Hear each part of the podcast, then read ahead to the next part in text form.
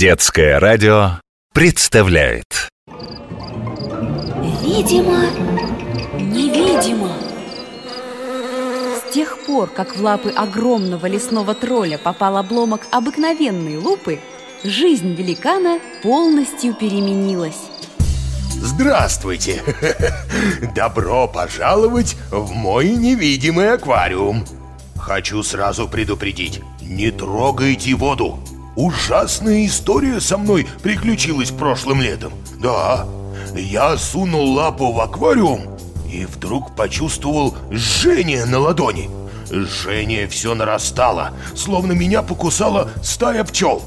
Потом заболел живот, потом навалилась слабость, я упал и проспал целую неделю.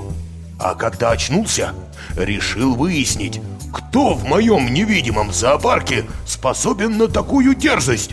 Укусить хозяина? Я, значит, вооружился лупой и стал дотрагиваться до всех подряд. Но ничего не происходило. Когда я уже совсем отчаялся, обнаружил совершенно невидимое ранее существо. Это был микроскопический комочек слизи. Он двигался прыжками. Я поднес лупу ближе и увидал крошечную медузу. Прозрачный колокольчик с четырьмя тонюсенькими щупальцами, похожими на жемчужные бусы. Крошка набирала в купол воды – потом силой выплевывала ее и двигалась вперед.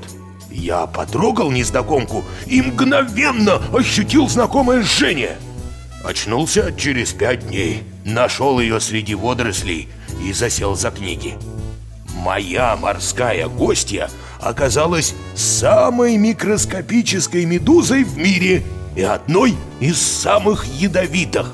Имя ее Ируканджи. Названа она в честь племени, туземцы которого часто страдали от укусов этих медуз. Эта бессердечная слепая клеточка способна принести много горя, да. Для человека дружелюбное пожатие ее щупальцев может стать смертельным. К счастью, и руканжи очень малочисленны, обитают на глубине и питаются планктоном. Кстати, я изобрел способ защиты от этой особы. Плавать в маске с увеличительным стеклом. И никогда не трогайте лапами малюсенький прозрачный колокольчик с длинными изящными щупальцами.